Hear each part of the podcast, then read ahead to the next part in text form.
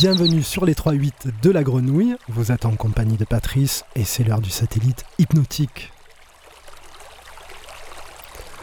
Avant toute chose, chers auditeurs, je vous souhaite une bonne et heureuse année 2023, qu'elle nous apporte la paix, l'amour, les rires et la santé. De la musique encore et toujours. Aujourd'hui au programme électro, techno, ambiante, peut-être dans le désordre. On se retrouve d'ici une petite heure pour la playlist. Bonne écoute.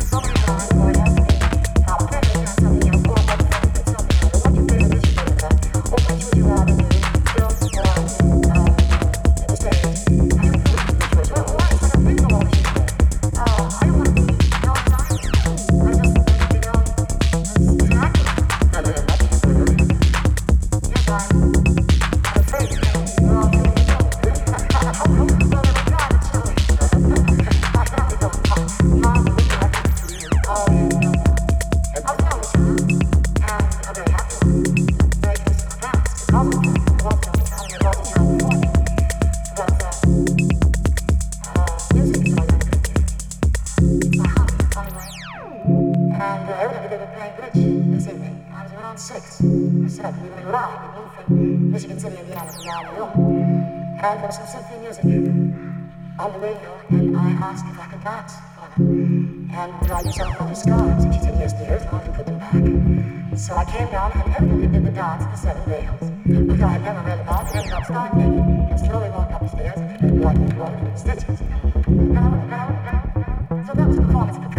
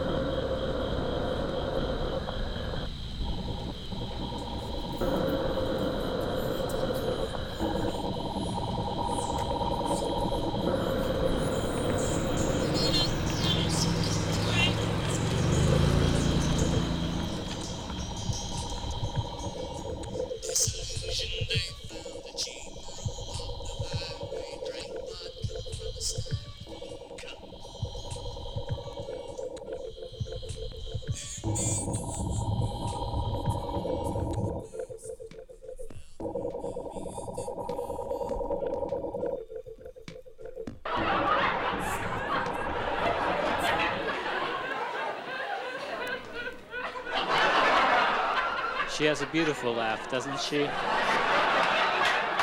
Is there any wonder why I don't put more effort into sounding like a woman?